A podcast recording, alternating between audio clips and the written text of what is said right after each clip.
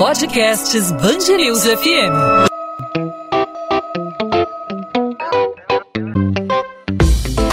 Dois às 20, com Maurício Bastos e Luana Bernardes.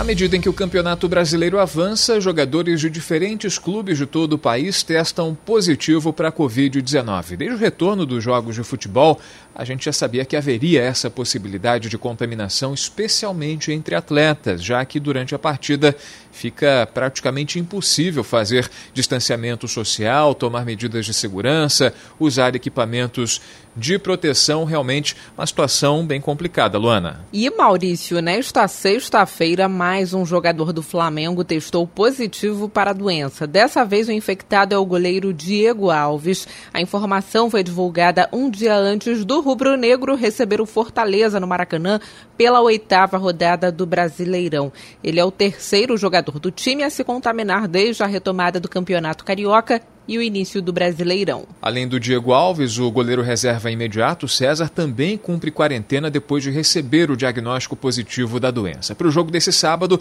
Gabriel Batista e Hugo Souza disputam a vaga de titular. E esse problema não atinge só o Flamengo, não. No Vasco, ao todo, são 27 jogadores desde o início da pandemia contaminados, que foram contaminados ou permanecem com diagnóstico de coronavírus. Para entender como esses casos podem impactar as competições, hoje nós conversamos com o advogado especializado em direito desportivo, André Freitas. André, obrigado por aceitar nosso convite. Seja bem-vindo aqui à Band News FM, ao podcast 2 às 20. Obrigado, estou à disposição de vocês. Um prazer aí falar com vocês. André, a gente tem percebido, né, o Campeonato Brasileiro já está avançando aí para sétima rodada e aqui no Rio de Janeiro, o principal clube que é o Flamengo, o clube mais popular, é, nessa rodada particularmente teve um desfalque de peso. Trata-se do goleiro Diego Alves, um goleiro é, que todos, todos conhecem pelo, pela trajetória, por ser um goleiro de histórico de seleção brasileira e tudo mais, mas não só o Flamengo tem sido afetado diretamente é, por jogadores contaminados pela Covid-19. O Vasco, é a última informação que tivemos, que desde o início da pandemia, né, antes, antes mesmo do início do Campeonato Brasileiro até agora, 27 jogadores de seu elenco foram afetados pela Covid-19, afetados pelo coronavírus. Isso vem afetando, inclusive, o calendário, vem gerando aí uma série de prejuízos no aspecto esportivo para a disputa de competições como o Campeonato Brasileiro. É, há uma, um risco no final da competição de algum clube reivindicar algum prejuízo? Boa pergunta. É, na verdade, assim, a gente já teve até um caso de uma, de uma partida adiada que o, o, o Goiás Esporte Clube até entrou com uma medida inclusive super interessante, entrou com uma medida judicial perante o, o Superior Tribunal de Justiça Desportivo, tá? um, um pedido liminar para que a partida dele contra o São Paulo fosse adiada. Tá? Não só, ó, é, sempre o, o, as medidas elas vão se pautar por, por, dois, por dois âmbitos, né? o, o âmbito trabalhista né? e o âmbito desportivo efetivamente. Né? É, portanto, eu acho que até a sua, sua, pergunta é muito boa, mas eu não acredito que ao final do campeonato algum clube possa reivindicar alguma nulidade, algum uh, prejuízo que teve no campeonato e, e, e o campeonato ser, é, é, ser cancelado ao final, algum, algum resultado ser cancelado ao final. Tá? É, então, voltando só a esses dois âmbitos que, que eu te adiantei, na verdade tem o, o lado trabalhista, que é a a, exposição permitida pelo clube, o empregador do atleta, dos demais integrantes da comissão técnica, é, a exposição, o risco que eles estão correndo, né? Então o clube é o responsável por isso, ele tem que tomar todas as precauções para que o, o atleta não fique exposto. E por outro lado, você tem o, o lado desportivo, acho que essa foi a principal alegação do Goiás, que tinha é, não só o time titular, mas boa parte dos reservas impossibilitados de jogar. Então, é, é, vai contra até um, um princípio, ou um, um, mantra até da gestão atual da, da FIFA, de, de, disparidade de armas. Né? O que eles tentam é o equilíbrio, sempre o equilíbrio entre os times, entre os clubes, no, numa competição. Né? A partir do momento que você é, é, não permite o, o, o time está tão desfalcado, cerca de 15, 16 atletas, aí você pode ter um problema, né? Acredito que no caso do Flamengo, tendo dois ou três atletas para uma partida, não seria um grande problema. Então, é, é, um, é um problema muito específico esse do Goiás o que aconteceu. Tá? E também há de se levar em consideração que a partir do momento que o clube concorda em jogar sob essas condições, né, ele está exposto a esse risco. Arcar com as consequências é o que a gente imagina que deve acontecer, né? Sem dúvida, sem dúvida, Maurício. Como qualquer outro empregador, né? Como qualquer outro empregador que está tá assumindo o risco a partir do momento que, é, é, que deixa o, o, seu empregado nas, nas, mesmas funções que ele exercia é, normalmente. Né? Obviamente, eu vejo, eu tenho, tenho colegas e amigos aqui, especialmente de dois clubes aqui de São Paulo, que é, tanto de, de jogador quanto, quanto da delegação, que, que vem me dizendo que o, o, protocolo em si tem sido muito bem observado, que eles têm tido pouquíssimos problemas, então, mas uh, eles são muito rigorosos.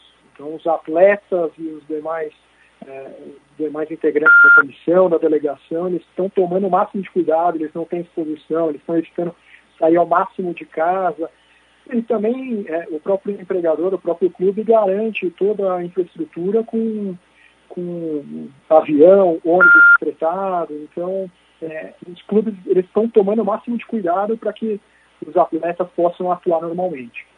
A gente abriu falando da história do Flamengo, né? A gente abriu falando sobre o caso do Flamengo que não tem o goleiro titular, não tem o goleiro substituto imediato do Diego Alves, o goleiro reserva, vai a campo com, é, com o terceiro goleiro é, para começar a partida desse fim de semana contra o Fortaleza, o jogo lá no Ceará. O Vasco tem 27 jogadores, é, teve ao todo 27 jogadores desde o início da pandemia é, afastados em função dessa, dessa, dessa contaminação pelo coronavírus. Tivemos problemas aí com o Goiás. A todo instante vão surgindo novos eh, jogadores, novos fatos, novos atletas contaminados pelo coronavírus, porque, de certa forma, é inevitável o contágio. A pessoa vive em sociedade, tem seus compromissos fora, apesar de todos os cuidados aí, como você bem destacou, eh, que vêm sendo adotados pelos clubes e pelos jogadores, mas no aspecto trabalhista, como você destaca, é, existe, você percebe que há algum tipo de, de movimento, enfim, sindicato dos atletas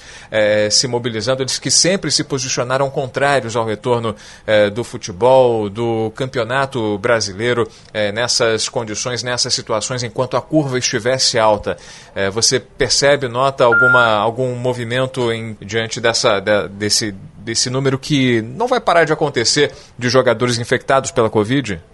Maurício, eu, eu percebia, na verdade, ao início do campeonato. Ao início do campeonato, tanto da parte dos atletas, né, quanto da parte do próprio sindicato, houve uh, uma, uh, uma desconfiança do início do, das competições. Né? E acho que foi na própria rodada do, desse nesse caso envolvendo o Goiás, no jogo contra o São Paulo, que na segunda-feira mesmo o sindicato enviou um ofício à CBF até dizendo que entraria com ação judicial para que a competição fosse paralisada.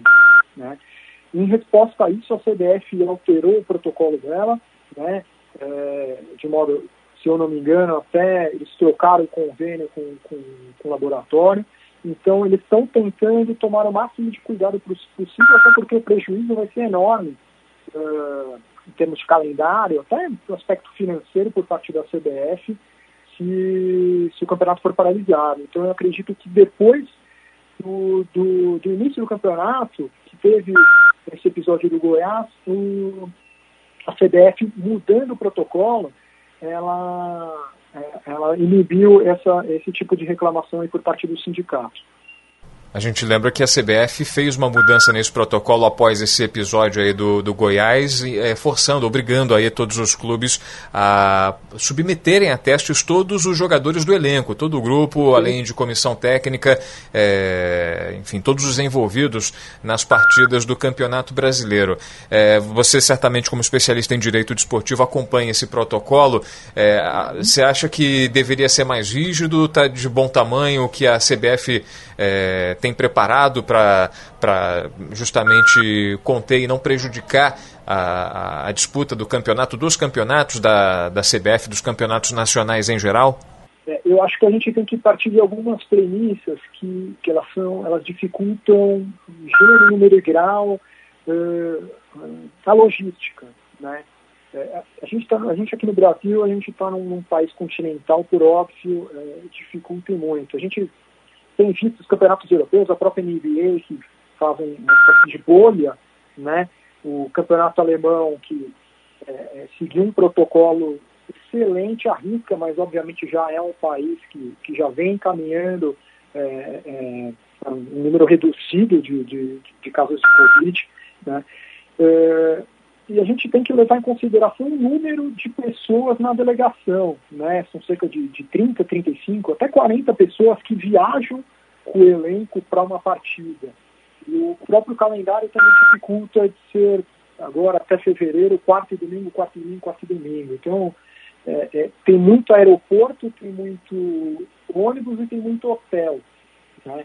Eu acho que dentro do possível a CBF vem fazendo um, um, bom papel e até porque é um, um cenário obviamente novo, né, em que eles nunca se depararam, mas dentro do possível é, eu vejo que a CBF vem tomando todas as precauções, é, escolheu até, quem sabe, o melhor laboratório, é, mudou agora essa questão do protocolo para é, mudar o prazo especialmente dos exames, então são 24 horas para times mandantes, 12 horas para, para é, antes da viagem para o caso do, do, do, dos viajantes, para eles dos visitantes, né, do clube visitante, para o elenco fazer o, fazer o teste. Eu acredito que a CBF, dentro do possível, ela vem fazendo um bom trabalho, mas, mas é óbvio, esbarra no, no, no território, na, em termos de na dificuldade de logística e na própria dificuldade do calendário. André Freitas, advogado especialista em direito desportivo, conversou conosco aqui na Band News FM no podcast 2 às 20 sobre a Covid-19 e o impacto nas competições esportivas. André, obrigado mais uma vez pela participação aqui com a gente e pelos esclarecimentos. Até uma próxima oportunidade. Obrigado a você, Maurício. Obrigado pela oportunidade. 2 às 20, com Maurício Bastos e Luana Bernardes.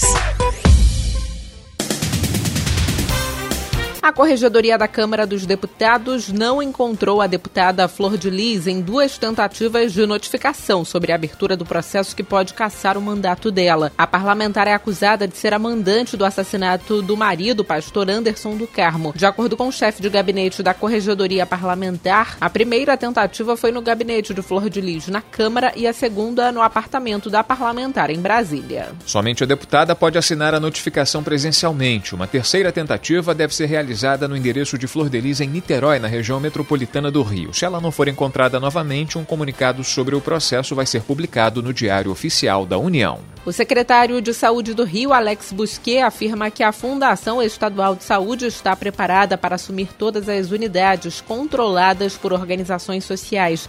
O secretário anunciou as mudanças na gestão da saúde do Rio depois de escândalos de corrupção durante a pandemia. O objetivo é substituir organizações envolvidas em denúncias pela fundação ou por parcerias com universidades, por exemplo. Um projeto prevê transformar a UPA da Tijuca na primeira gerida por universidades. Em quase duas décadas, mais de 40 milhões de reais foram gastos em reparos para a região da Praia da Macumba, na zona oeste do Rio. Apesar disso, moradores do entorno e frequentadores temem que novos desmoronamentos aconteçam, já que as barreiras de contenção estão cedendo novamente por causa das frequentes ressacas. Segundo moradores da região, os quiosques abandonados estão prestes a cair. Em 2018, após dois meses do fim das obras de contenção feitas pela Prefeitura do Rio, parte da estrutura se desfez no mar. Segundo a administração municipal, a barreira é formada por sacos de areia que devem sim se romper quando há ressacas. No final do mês passado, ondas de até 3 metros provocaram desmoronamento de parte do calçadão da Avenida Lúcio Costa,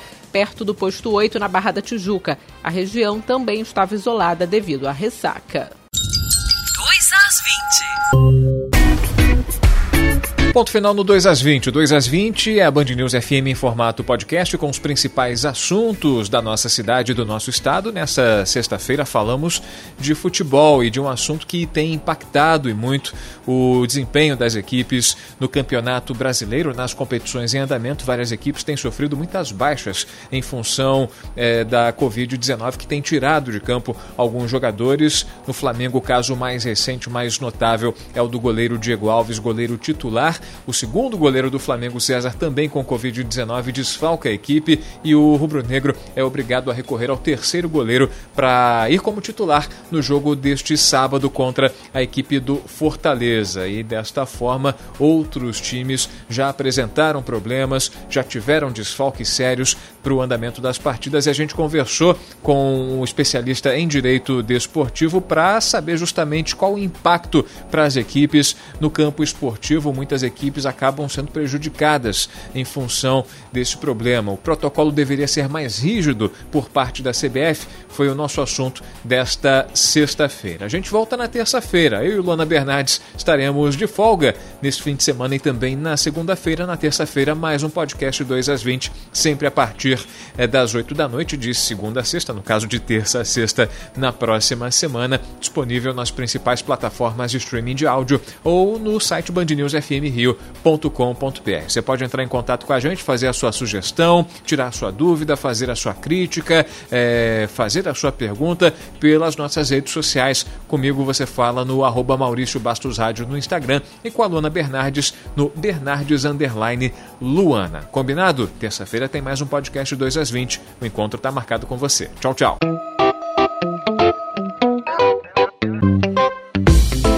2 às 20, com Maurício Bastos e Luana Bernardes.